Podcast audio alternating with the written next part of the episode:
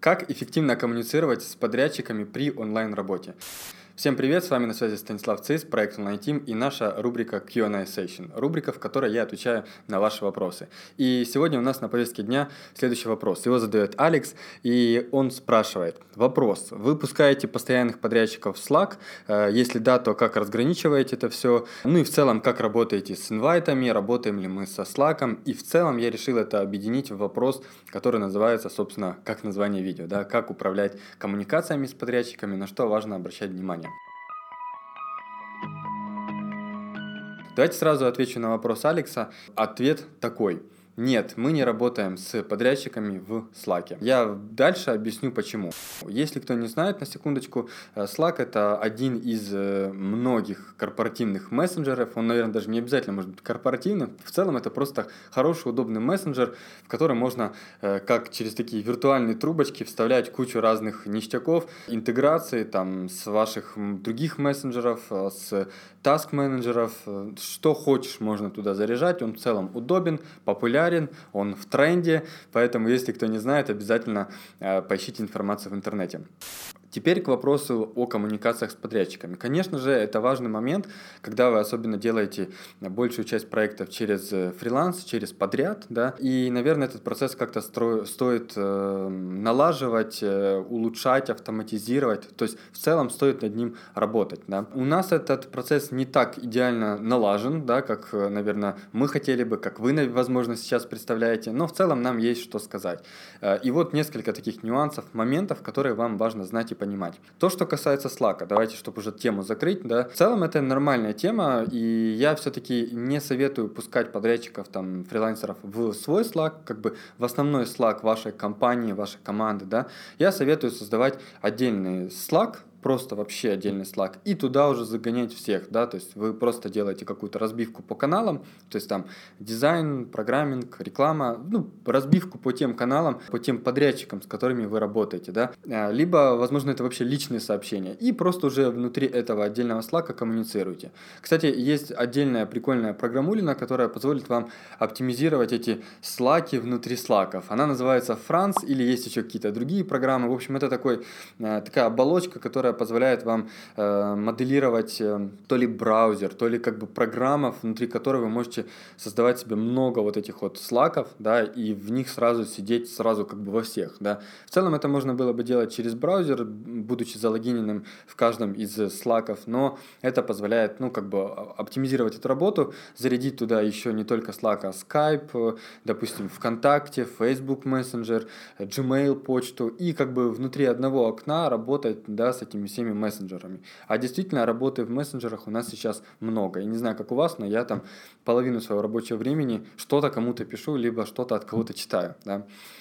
Это первый момент, то, что касается Slack. То есть, если бы я так делал, то я бы делал отдельный Slack. Но важно понимать, что действительно для людей должна быть мотивация туда заходить, потому что если вы даете им какие-то разовые заказы, то я считаю, что это и для вас геморно, да, то есть каждый раз там людей, людям кидать инвайт, там, если он еще не разбирается в Slack, говорить ему там, вот тут тебе будет приходить, тут не будет приходить, да. И в целом устраивать себе лишний гемор, ну, я не вижу смысла. Соответственно, если у вас реальный поток, если у вас реальная работа с подрядчиками очень плотная, то да, но если этого нет, и это в целом либо низкоквалифицированные задачи, либо их не так много, то я советую прибегнуть к другим способам, о которых я сейчас скажу. Штука номер один, которую я советую, она очень простая, я думаю, часть из вас ее уже делает. Это просто как бы те же чаты, но внутри скайпа. Да? То есть вы просто там создаете чат, э, допустим, добавляете себя, добавляете подрядчика или нескольких подрядчиков, возможно, добавляете своего сотрудника, да, который сможет э, это контролировать уже на таком текущем уровне, да, вы на стратегическом, он на каком-то тактическом. И вот так вот можно организовывать работу, чатиться себе в скайпе, высылать какие-то ссылки на файлы, а не файлы кидать в сам, в сам скайп,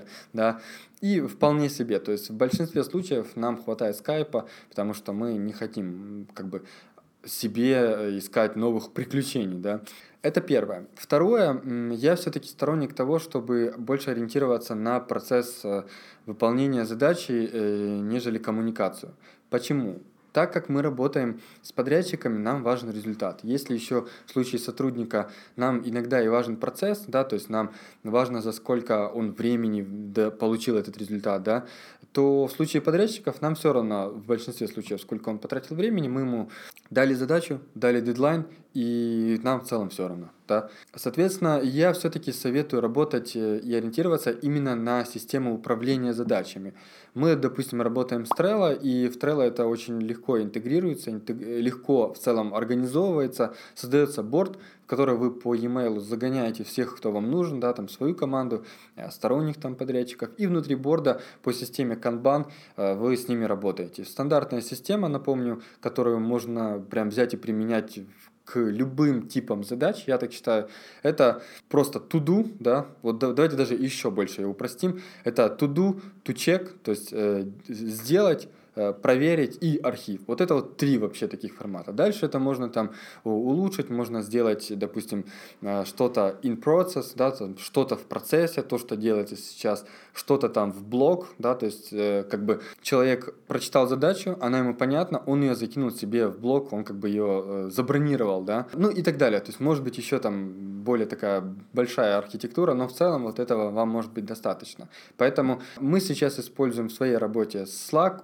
Slack, да. Мы сейчас используем в своей работе Skype с какими-то мелкими подрядчиками. Если это задачи такие более потоковые, то мы уже заряжаем их себе в Trello. Плюс в Trello еще в том, что с ним большинство подрядчиков уже работало. То есть уже рынок сам по себе стал по, по серьезнее, повыше, да, по осознаннее. И в целом там не нужно тратить время на Trello, рассказывать, как там, где задачи передвигать. Вы просто какой-то свой понятийный аппарат создали и с этим работаете. Ну и последнее, наверное, что хочется хочется добавить э, в целом по работе с подрядчиками. Есть много других нюансов, на которые стоит ориентироваться. Как минимум понимание того, а стоит ли эту задачу через подрядчика закрывать. Возможно, там сотрудника нужно там, нанять, либо обучить. Да? Начиная с этого, заканчивая тем, как именно вести э, пошаговую работу с подрядчиком, как расставлять контрольные точки, э, как правильно ставить задачу, как правильно писать ТЗ, как контролировать всю эту работу и так далее, и так далее. Поэтому много действительно есть таких нюансов, и даже в рамках нашей открытой обучающей программы, э, программы мы об этом говорим, э, мы этому обучаем. Поэтому обязательно